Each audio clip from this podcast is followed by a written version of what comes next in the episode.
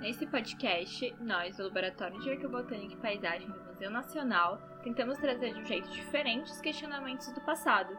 Então, pega seu café, um pãozinho e vem com a gente. Pão, conversa e arqueologia. Oi, pessoal!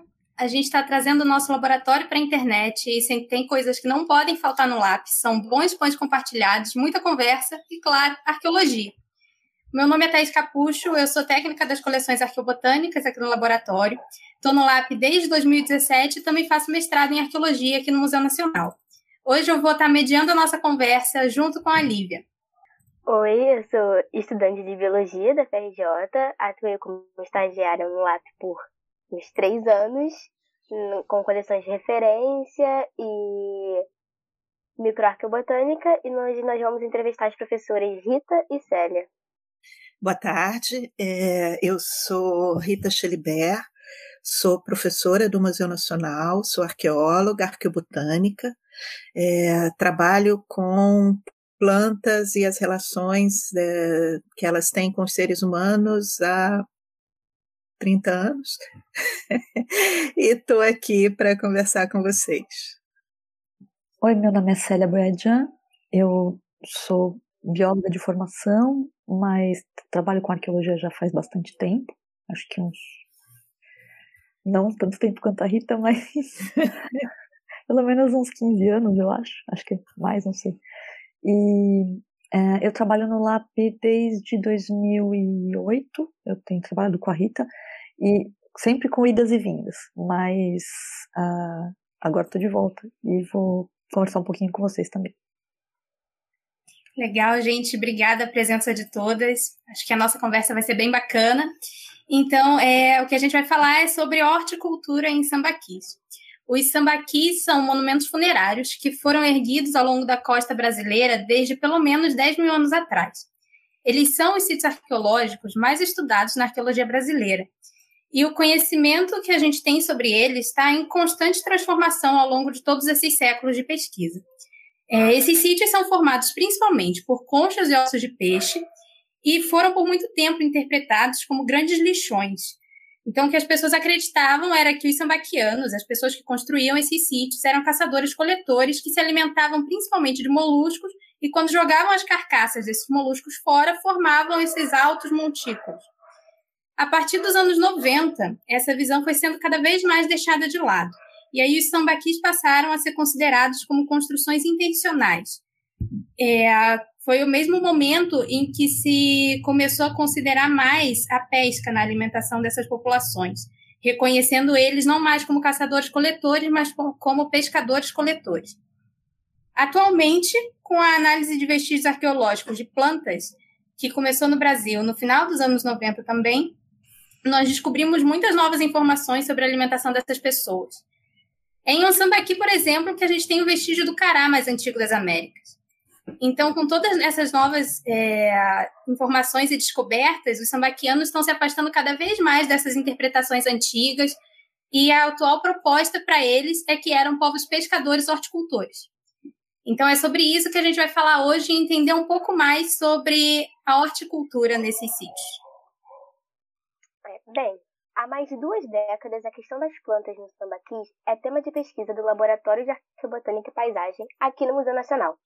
Em uma de suas últimas publicações, a Rita e a Célia falam um pouco de trecho sobre a importância das plantas, considerando os muitos vieses na preservação de vestígios de plantas. Os achados arqueobotânicos em sambaquis são particularmente diversificados e extremamente relevantes.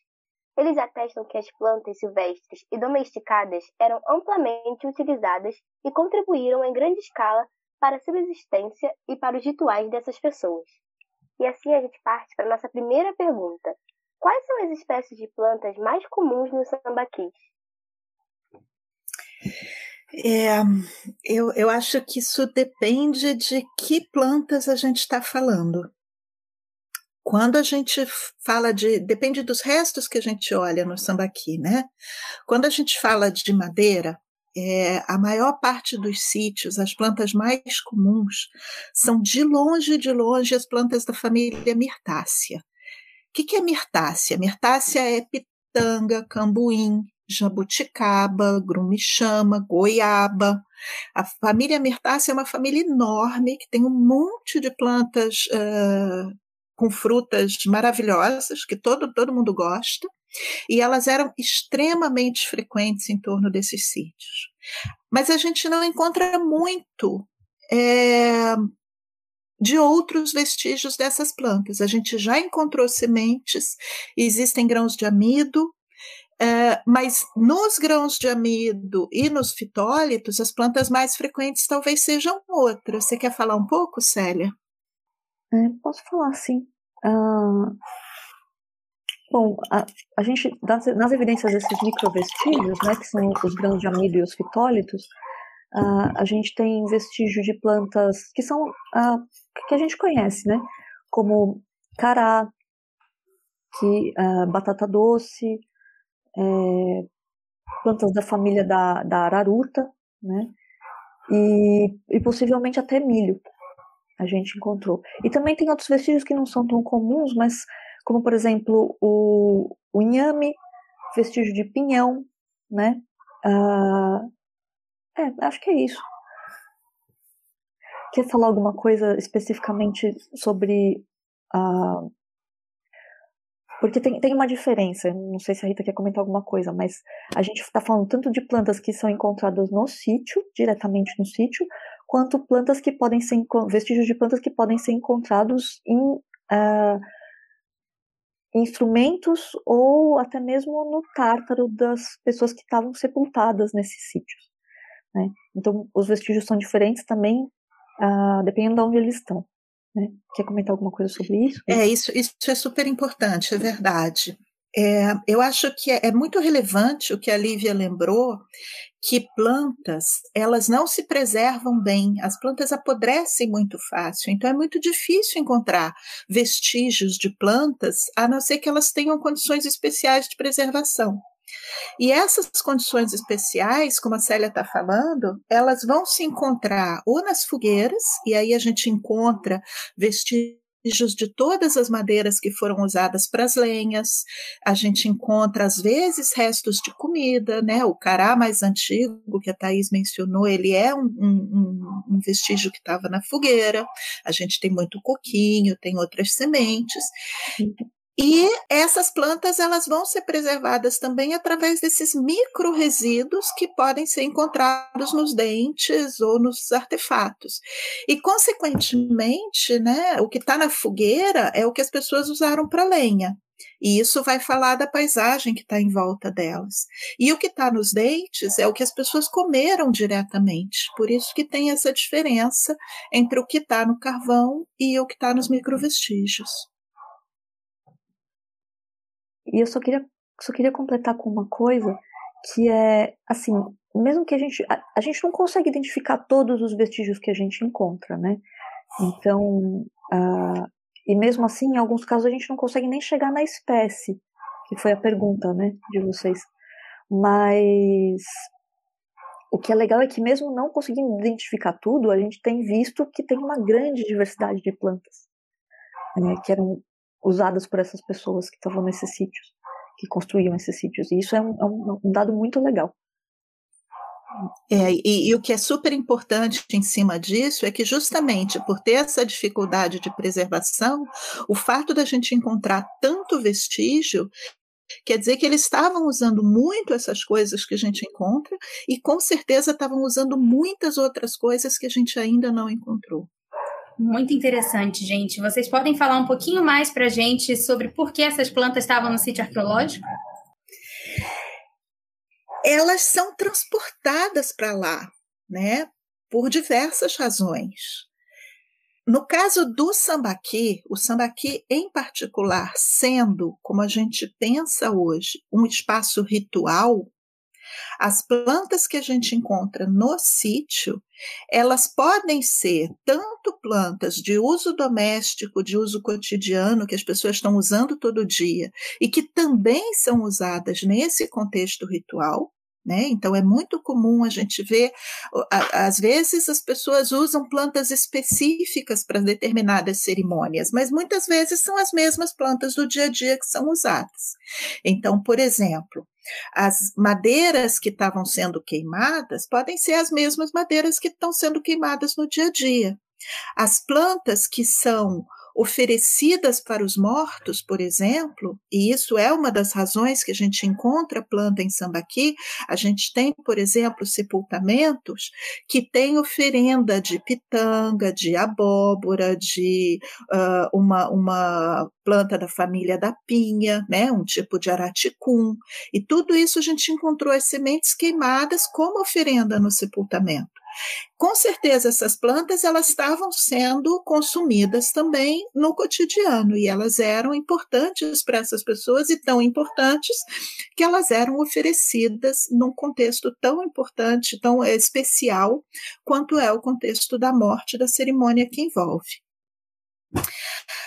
A gente tem também é, evidências bastante claras hoje em dia de que essas pessoas estavam fazendo festins, ou seja, além de oferecer comida para os mortos, as pessoas estavam é, fazendo é, como banquetes ou como cerimônias em que comida é compartilhada para homenagear aquelas pessoas que morreram. Então, algumas sociedades fazem isso, até a gente tem, é, quem todo mundo já ouviu falar do Dia dos Mortos, no, no, no, México, é, mas isso também acontecia no passado, e isso era uma cerimônia muito importante para os sambaquianos. Então, na medida que as pessoas estavam lá festejando, uh, ou, ou, acho que melhor falando, honrando seus mortos através dessas cerimônias de banquetes, elas também estavam consumindo tanto plantas quanto animais, tinha muito peixe nessa, nessa, nesses eventos, e os, os restos desse consumo ele era deixado nos sítios. É, além disso, né, o que está nos dentes era o que as pessoas comiam no dia a dia. Célia pode falar um pouquinho mais sobre isso. É, exatamente. Uh, só uma coisa que eu gostaria de falar, a, a professora Rita falou que, eles, é, que tem vestígios de pinha, né? Eu não sei se todo mundo sabe o que é pinha. Acho que fruta do conde. Ai, desculpa, isso, fruta do conde. A gente falou em cará, falou em inhame, que para algumas pessoas é diferente, mas pinha e fruta do conde é uma coisa que pra, aqui pra gente, em, São Paulo, pinha é super comum. Mas também me remete à, à pinha do, dos pinheiros, né? Então, eu, eu só fiquei pensando nisso. É, mas com relação ao que, a gente, ao, ao, que a gente encontra nos dentes desses indivíduos, é, Bom, como estavam na boca, provavelmente eram alimento. E muitas dessas plantas que foram identificadas são plantas que são consumidas, são é, vestígios de raízes, tubérculos, de é, é, sementes, né? Uh, mas também, uh, não necessariamente essas plantas podem ter sido usadas só como alimento, elas podem ter sido inclusive usadas como medicamento, né? Então, uh, a gente, isso, isso só, só falando um pouquinho, dando um exemplo pessoal, né?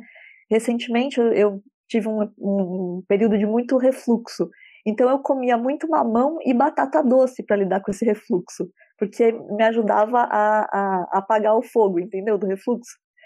É, então eu usava essas, essas plantas pelo valor nutricional, mas também por outros benefícios, né? E esses, esses indivíduos também faziam, faziam isso, com certeza. Né? Então, era comida, mas também não só comida. E, e, pode ser artesanato também, né? A gente sabe de, de grupos que, para trabalhar, por exemplo, cestaria, e a gente sabe que os sambaquianos faziam cestaria, usavam determinadas práticas em que algumas plantas eram trabalhadas com os dentes. E, e a, a Célia encontrou vestígio de uh, fitólito de, de, de, gramíneas, né, que podem ter sido usados para isso, e palmeiras também, não sei, uhum. é, que podem ter relação com práticas de artesanato. Sim, isso aí. São muitas razões, então. É, Então, aproveitando esse gancho que você está falando de, da variedade de plantas, de cerimônias, eu gostaria que vocês falassem um pouco mais se há essa relação entre a escolha de uma planta e o seu uso. Você quer começar, Célia? Não, acho que. Pode, pode falar, professor. Eu acho que sem dúvida, né? Eu, eu, eu não vejo. Eu não tenho muita dúvida que certamente as plantas eram escolhidas de acordo com o seu uso. É, então, quando você vai comer alguma coisa, você come o que é gostoso, ou que tem um significado, né? É, por exemplo, se é remédio, se, se é bom para isso, se é bom para aquilo. É, quando você vai fazer fogo, geralmente as pessoas vão, vão só catando, vamos dizer assim, tudo que está em volta. Mas podem existir determinadas escolhas ou não escolhas, né? Eu posso não querer queimar madeira podre, porque faz muita fumaça, madeira verde, que faz fumaça também. As escolhas, elas estão relacionadas, é, né, tanto ao tipo da planta, a espécie, eu quero dizer, se eu estou escolhendo um IP ou se eu estou escolhendo um, sei lá, uma outra planta qualquer, ou ela pode estar relacionada a como essa planta se apresenta. Então, se eu quero fazer uma construção, eu posso querer um tronco que é reto, e não, não importa muito bem de que, que é esse tronco. Se for uma madeira boa, uma canela, melhor ainda. Né? Mas a, as escolhas que se faziam naquela época, elas eram muito, muito diversificadas. Então você você faz escolhas para para tecnologia, né? Ou seja, eu, eu, posso não querer a, madeira podre que faz fumaça quando eu estou na minha casa tranquila, mas se eu quero defumar alguma coisa, aí eu vou escolher a madeira que faz fumaça. Então, eu, as escolhas podem variar de acordo com o propósito que você quer aquilo. E, e, bom, alimento, isso a gente sabe que a gente escolhe sempre, né, de diferentes maneiras. E cada pessoa pode escolher coisas diferentes. É, né, com relação ao alimento, a gente pode até ter questões relacionadas a tabus alimentares, né? Então, plantas que a gente não come por um determinado motivo. E, e também tem essa questão de que a, a, as plantas, elas podem ter, diferentes partes das plantas podem ter uh, usos diferentes por diferentes propriedades. Então, as palmeiras, não sei se a professora Rita falou isso, acho que não. Mas, por exemplo, o coquinho, ele tem, que é o fruto da palmeira, ele é extremamente ah, oleoso, né? Ele é, ele é, ele é bom para, por exemplo, começar o fogo, ele é combustível, pode ser usado como combustível. A folha da palmeira pode ser usada para abrigo, por exemplo, ou para ser usada para fazer cestaria. Então, você diferentes partes da planta podem ser usadas para diferentes fins. Então dá para aproveitar bastante dependendo da, da planta. E eles com certeza sabiam dessas diferentes propriedades.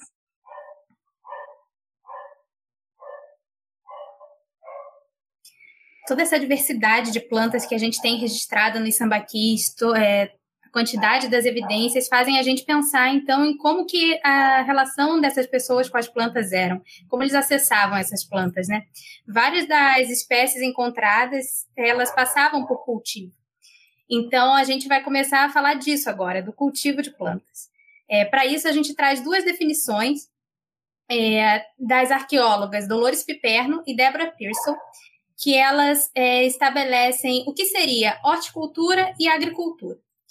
Para elas, a horticultura é, são plantações em pequena escala, como nos quintais de casa, que normalmente possuem uma variedade de plantas, tanto selvagens como domesticadas. E já já a gente fala disso. Na agricultura, as plantas seriam domesticadas e aí cultivadas em maior escala também. As arqueólogas consideram que provavelmente esses dois tipos de produção de alimentos coexistiram aqui nos trópicos. Então, essas definições de agricultura e horticultura são um consenso ou existem outras? É, eu diria que na academia, entre o, os pesquisadores que, que se especializam em estudar esse tipo de coisa no passado, existe um consenso bastante amplo. Então, quando a gente, em termos técnicos, usa a palavra horticultura, a gente está se referindo a essa definição que você colocou, e agricultura a essas né, culturas mais extensas, grandes monoculturas que a gente tem até hoje. É, existem alguns pesquisadores, e principalmente no passado, que usavam agricultura para tudo. Então, desde que houvesse plantação, estava se falando de agricultura. Mas com o passar do tempo e uma compreensão melhor desses processos do passado, a gente começou a sentir a necessidade de diferenciar essas coisas, porque as pessoas que fazem o que a gente chama de agricultura, por exemplo, grandes plantações, que foi como, em grande parte, a agricultura começou no Oriente Próximo, no Velho Mundo, vamos dizer assim, é bem diferente do que a gente vê acontecer aqui no que a gente chama de neotrópicos, né? Os trópicos que foram descobertos depois, aqui onde a gente vive. Aqui a gente não tem essa agricultura tão extensa. É, e mesmo o, as populações que faziam agricultura de coivara, elas tinham uma relação diferente com as plantações e sempre com uma grande é, é, importância ainda das plantas selvagens. Então a gente, a gente costuma fazer essa diferença para perceber que as pessoas começaram a plantar muito antes do que a gente eh, sabia, ou do que a gente pensava antes, mas que não era ainda esse tipo de agricultura em grande escala ao qual a gente se refere normalmente como agricultura. Mas como a gente estava falando mais cedo aqui nos bastidores, né, é, quando a a gente fala em agricultura para o grande público, perdão, horticultura para o grande público, as pessoas normalmente pensam que a gente está falando só de cultivo de hortaliças, mas não é isso. O que é muito importante nessa definição de horticultura que a gente usa é o fato da gente ter uma plantação em pequena escala que mistura plantas selvagens com plantas domesticadas é, e que não é, uh, vamos dizer, campos preparados para receber uma só planta, como seria um campo de milho, de feijão, que a gente está acostumado a ver. Você quer completar, Célia? Não, acho que é isso mesmo. É isso mesmo. Não, não tem, acho que tem um consenso mesmo atualmente na, no meio acadêmico, né, entre os arqueólogos, mas é mais essa questão com o grande público que a gente vê essa diferença, né, de horticultura para agricultura. E muitas pessoas, inclusive, nem sabem que horticultura existe, que o termo horticultura existe, que agricultura seria tudo. E quando, na verdade, a gente está falando em diferentes formas de cultivo, né?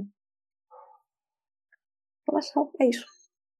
Então, em sua definição, Peterno e Pearson citam termos bem comuns quando se fala em plantas do passado, como plantas selvagens, e plantas domesticadas. Qual seria a diferença entre elas e qual a influência desses tipos de plantas nos sistemas de cultivo? Posso fazer um comentário? Porque uh, esses termos plantas selvagens e plantas domesticadas, não, não, isso não acontece só no passado. A gente fala de plantas selvagens e plantas domesticadas hoje em dia ainda, né? Uh, a, bom, a definição... Eu posso falar, professor? Por favor. Tá. A definição de domesticação, segundo a própria Piperno, né, seria a alteração a genética de espécies que ocorre por seleção artificial, né, que é a seleção feita por nós, humanos, né, uma seleção que não é natural, uh, de forma que as características uh, fenotípicas da espécie domesticada sejam distintas dos próprios, do progenitor selvagem. Meio, meio complicado, né? Mas basicamente seria assim: as plantas selvagens elas teriam as características mais basais, e, e, enquanto as plantas domesticadas, elas seriam plantas que é, derivam dessas plantas selvagens, mas têm características diferentes, em geral desejáveis pelos humanos, né? Então, ela, ela pode, podem ser plantas que passam a produzir frutos maiores ou mais doces, né? Ah, frutos com mais ah, reserva de energia, por exemplo. É, isso em comparação com a selvagem.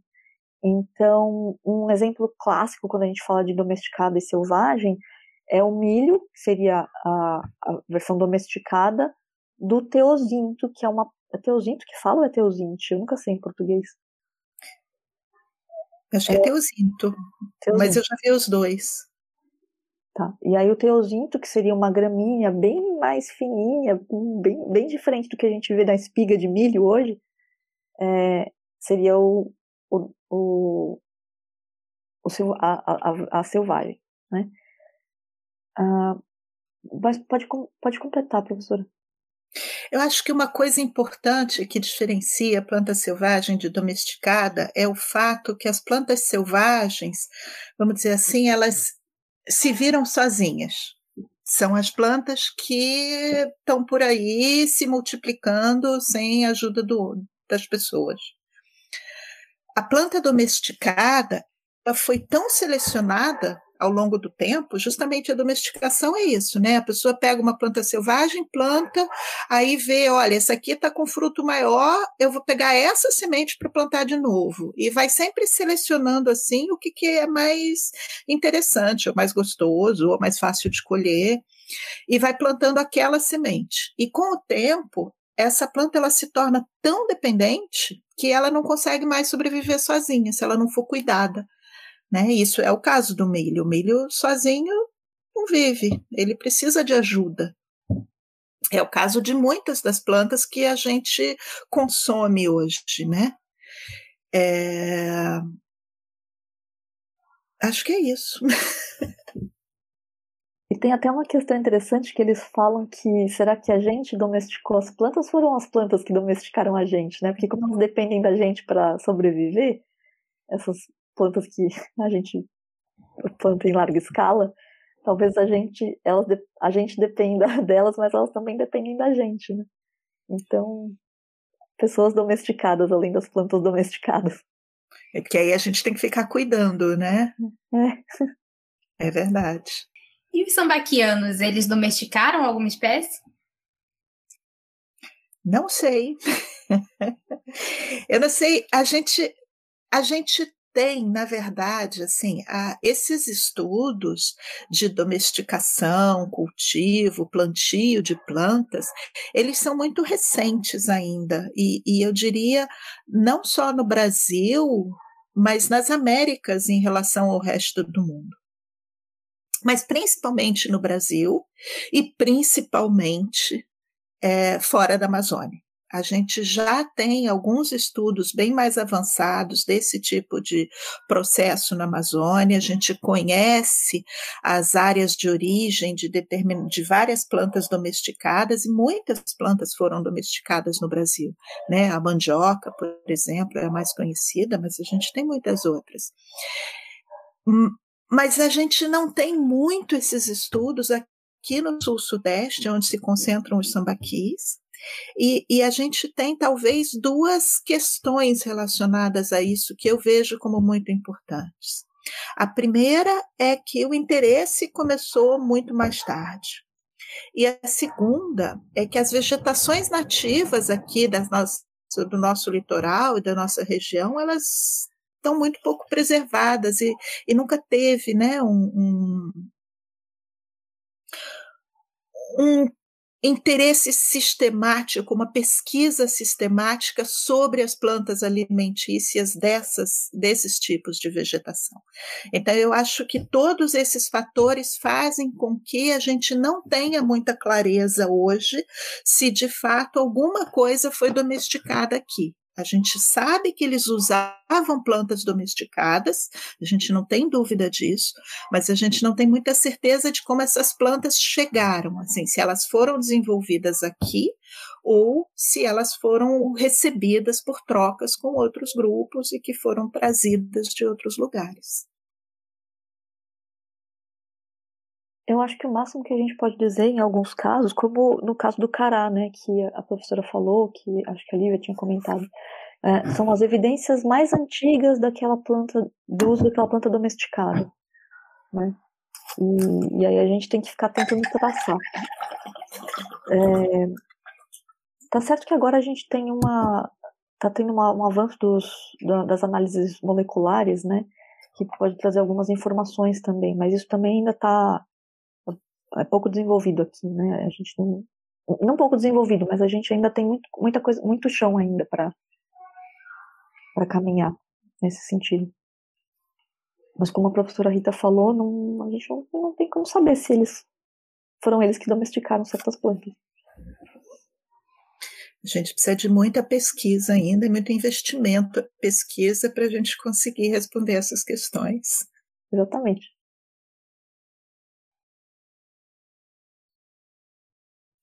A gente pode considerar os sambaquianos horticultores ou agricultores? Certamente horticultores. Assim, a própria ideia de dizer que eles são horticultores já é novidade, né? Assim, durante muito tempo, e muita, muitos pesquisadores ainda não estão é, colocando essa questão, porque se pensou que eles eram coletores, que eles só coletavam. E, inclusive, a gente tem muito tempo que a gente vem encontrando plantas domesticadas ou potencialmente domesticadas nos sítios, mas a gente sempre ficava olhando para elas e pensando: ah, mas talvez não é bem isso, e pode ter sido troca, ou pode ter sido uh, que eu identifiquei errado. Então a gente, de certa forma, é muito preso na, nas interpretações que são, foram solidificadas na academia durante tanto tempo de que não tinha cultivo, não tinha plantio por essas pessoas. Né? É muito difícil para as pessoas aceitarem que há 10 mil, 8 mil, 5 mil anos atrás as pessoas já estavam plantando coisas cultivadas no Brasil, porque não era isso que se esperava dessas pessoas. E, e, esse artigo que vocês mencionaram, que, que, a Célia e eu escrevemos, é, é, ele vem justamente nesse sentido de olhar para todos esses registros antigos e interpretá-los a uma nova luz. Né? Então, o que, que eles significam? O que, que significa se a gente está achando plantas selvagens e plantas domesticadas nas mesmas amostras de sítios diferentes ao longo de tanto tempo? E a interpretação que a gente está dando é essa: é que eles estavam plantando, a gente não tem dúvida disso. É, mas eles estavam plantando em pequena escala. Eles faziam isso que a gente definiu como horticultura. Eles não estavam fazendo campos de feijão ou campos de milho ou de mandioca. Eles estavam usando plantas eh, domesticadas e plantas selvagens, ambas sendo né, muito provavelmente plantadas juntas no mesmo quintal, vamos dizer assim, né, no, no, nas proximidades de onde eles estavam vivendo. Uh, mas não, não tem, a gente não tem evidência de que fosse agricultura em, em larga escala, embora a, a, o aspecto da horticultura ele pareça estar realmente bem, bem uh, consistente. É, tinha também essa questão, né? Porque como tinha esse, meio que esse tabu, essa, esse receio de aceitar, tem essa questão da nem, nem admitir, né, que eram horticultores, era aquela coisa de agricultor incipiente, né, sempre, sempre cheios de dedos para avançar nisso. E mesmo hoje em dia a gente enfrenta é, resistência, né. E, mas as coisas estão mudando. Só, só da gente pensar, eu acho, tá, que é, isso não está acontecendo só aqui no Brasil, a gente tem é, novos dados aparecendo em, em, vários lugares na América tropical, então, é, nos neotrópicos. Então, é uma coisa que é meio generalizada. Não sei, quer, quer comentar alguma coisa sobre isso, Rita? Acho que é isso mesmo, Célia. Assim, é, a, a própria visão sobre o que foram as sociedades da América está mudando. A gente, durante muito tempo, é, viveu né, sob uh, teorias e, e, e, correntes teóricas dentro da arqueologia que partiam do princípio que não tinha inovação, não tinha cultivo, não tinha.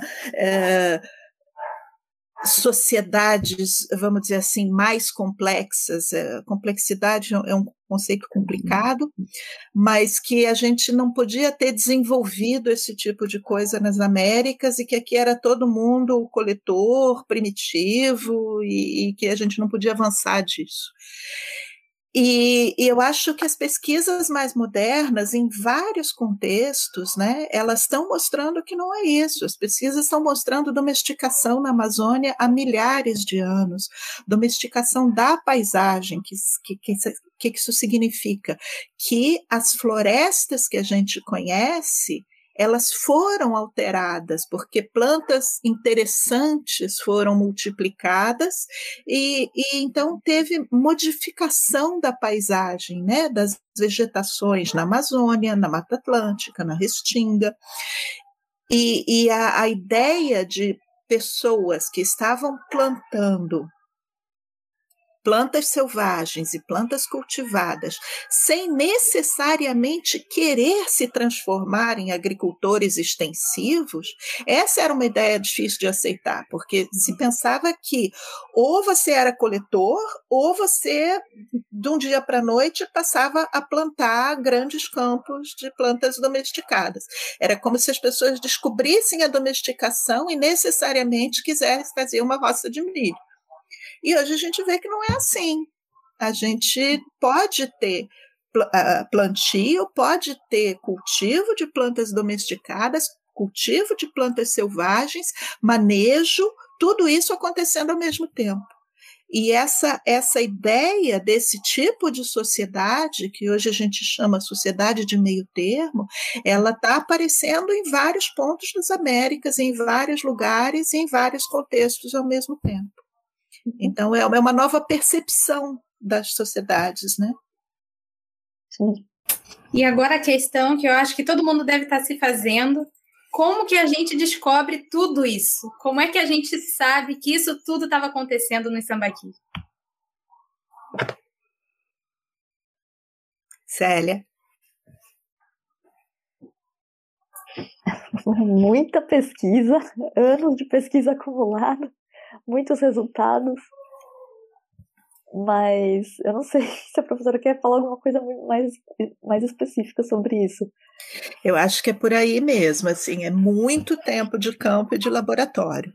É. Mas é, em termos específicos, né, a gente trabalha com o que a gente chama de arqueobotânica. Arqueobotânica são todas as pesquisas que têm uh, relação com o estudo de plantas que vêm de sítios arqueológicos. E, e, essas plantas elas podem vir de vários contextos, como a gente já falou aqui antes. Então, um, um, um registro muito importante é o estudo do, dos carvões, dos restos carbonizados. A gente chama isso de antracologia, e a gente pode encontrar madeira, pode encontrar comida, pode encontrar um monte de coisa nesses carvões. Tudo que passou pelas fogueiras ou que foi queimado acidentalmente se preserva, porque carvão tem um excelente potencial de preservação. A, a, outra forma da gente encontrar isso é o que a gente chama de microarqueobotânica, que é quando a gente estuda os microvestígios, os restos muito pequenininhos que a gente só vê no microscópio e que são preservados no, no cálculo dentário, né, no tártaro, como, como a gente mencionou antes, ou nos artefatos, ou até nos sedimentos. Esses microvestígios que podem ser fitólitos, que são como cristalzinhos produzidos dentro das plantas, podem ser grãos de amido, que é aquilo que todo mundo gosta na batata, e podem ser grãos de pólen, né? E outros também, pequenos fragmentos das plantas que podem ser encontrados, ou, por exemplo, uma fibra, ou, ou partezinhas das plantas que aparecem nesses contextos e que vão falar alguma coisa para gente do que existia. Então, é, a gente, através desses estudos, a gente consegue saber como eram as vegetações em torno dos sítios, aonde as pessoas viviam, como é que era o clima, como elas usavam essa vegetação, o que elas comiam, o que eventualmente elas usavam para fazer uh, cestaria, o estaca, construção. Então, é através do estudo desses restos de planta que a gente hoje pode estar aqui falando isso tudo para vocês. É, e só para complementar, uh, no, na, em estudos como dos microvestígios, às vezes a gente não encontra só vestígios de planta, a gente encontra outros vestígios que podem dar informações sobre muitas outras coisas. É, que, nos, que podem nos trazer mais dados sobre o modo de vida dessas pessoas, né? Então, a gente tem uh, o potencial é, é muito grande da, desses estudos arqueobotânicos, mas que não são só arqueobotânicos quando é micro coisas, né? Porque a gente não tem especialista em estudar certas partículas. Então é isso. É, mas tem, tem, por exemplo, as diatomáceas, né, que a Célia uhum. encontrou na tese dela, que estavam no cálculo das pessoas, no tártaro, e que ajudam a gente a saber que água que essas pessoas estavam usando, né, se era uma água mais doce, mais salgada, e aí a gente consegue dizer que elas estavam relacionadas com as lagoas, tem, tem muita coisa que se pode dizer, sim. É, até dá para a gente saber os, se a gente encontra fragmentos carbonizados no microcarvões que a gente chama, no, no dente, né, no, no tártaro, a gente tem tantos tipos de vestígios que podem ser encontrados, que podem nos dar informação sobre como as plantas eram processadas, é, se esses é, indivíduos estavam constantemente próximos a fogueiras, por exemplo, é, inalando essa fumaça da, das fogueiras, ou então até comendo plantas que eram preparadas na fogueira. Tem várias coisas que dá pra gente é, saber. É bem legal.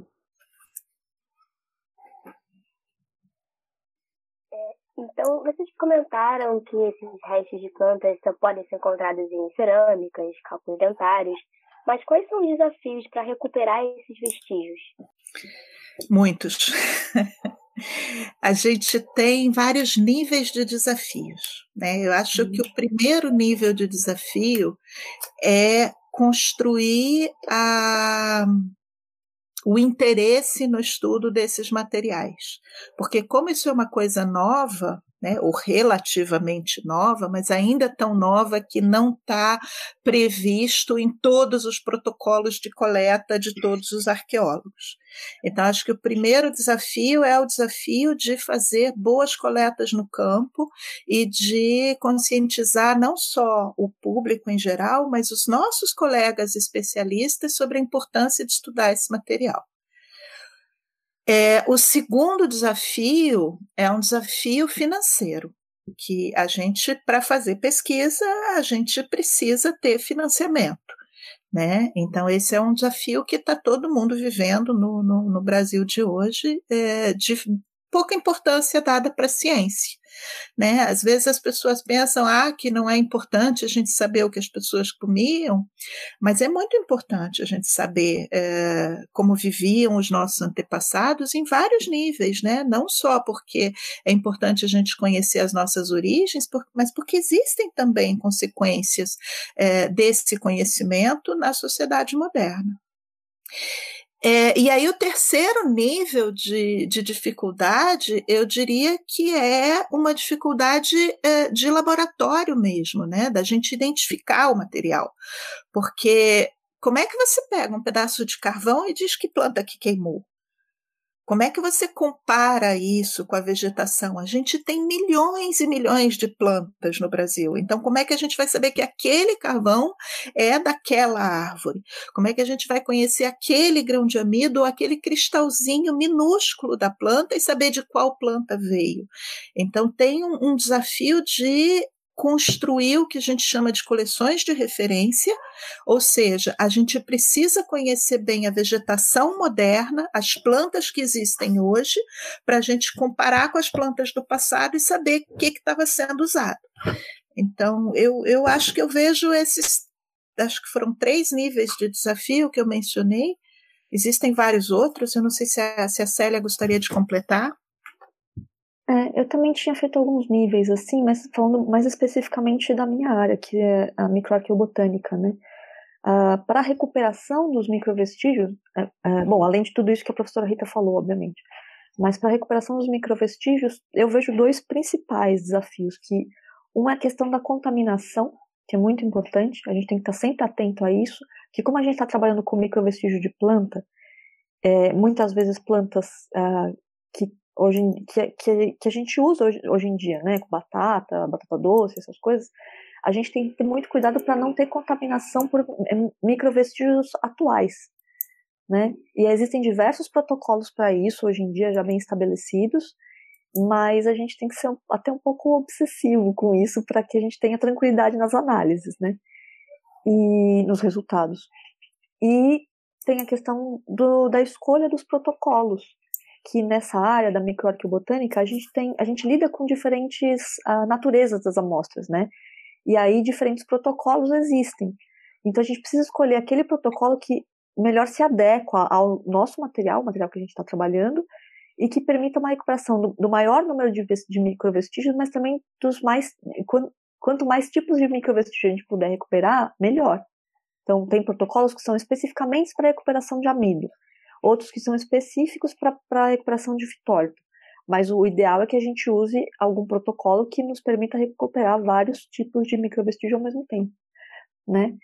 Uh, agora, com relação à análise, um desafio é, que eu vejo que é, é, muito importante de pensar é que, além da gente ter aquela a questão de ter uma boa coleção de referência, né, tem é, a gente tem que ter muita paciência e ficar horas sentado na frente do microscópio. Então, pessoas que não têm muita paciência não conseguem. Mas a gente tem uma grande recompensa no final das contas, né? Porque a gente acaba encontrando é, muitas vezes coisas muito bonitas no, no microscópio. É, a própria Lívia até pode comentar isso. é, é muito emocionante para a gente quando a gente encontra alguma coisa diferente ou alguma coisa que a gente não conhecia. Uh, e os próprios vestígios são muito bonitos. Né? Mesmo um carvão no, no microscópio, é, quando você olha um carvão, você vê uma partícula carbonizada, mas no microscópio muito, muito bonito. É, e além de tudo, a gente tem é, é, muito, muito satisfatório a gente encontrar, ter os resultados que a gente tem tido. Né? Então, são desafios, mas a gente tem é, recompensas também. Né? Muito bacana você falar isso. Grãos de amido são apaixonantes. É grão de amido, diatomácea, pólen, e, e o carvão que parece uma renda, tão bonito. É isso. Eu acho que o que todas nós temos em comum aqui que estamos conversando hoje é que todas nós temos experiência de, de microscópio e somos apaixonadas por esses vestígios de plantas, né? É, bom, então, para a gente ir encerrando a nossa conversa, apesar dela estar tá muito boa, é, vamos para uma última pergunta para tentar sintetizar um pouco de tudo que a gente conversou aqui hoje, né? que é como que esses vestígios que a gente estuda na arqueobotânica, todos esses micro e macro vestígios de planta, ajudam a gente a pensar a horticultura feita pelos sambaquianos. Eu acho que eles são as pistas, né, em cima das quais a gente faz as interpretações. É, a, a, Célia é, mencionou é, que ela vem da biologia, eu também venho da biologia, assim, na, na pré-história, né? Eu era bióloga, ainda sou, é, mas eu, eu sempre, é, desde que eu é, me voltei para a arqueologia, eu sempre procurei ter uma visão muito social. O que, o que me interessa não são as plantas, mas são as pessoas. O que, que as pessoas estavam fazendo? como elas viviam, como é que elas se organizavam socialmente e também o que, que elas comiam, né? Do que, que elas gostavam. São muitas perguntas, nem sempre fáceis de responder. E as plantas, esses vestígios de plantas, eles são como os, os tijolos com os quais a gente constrói essas interpretações.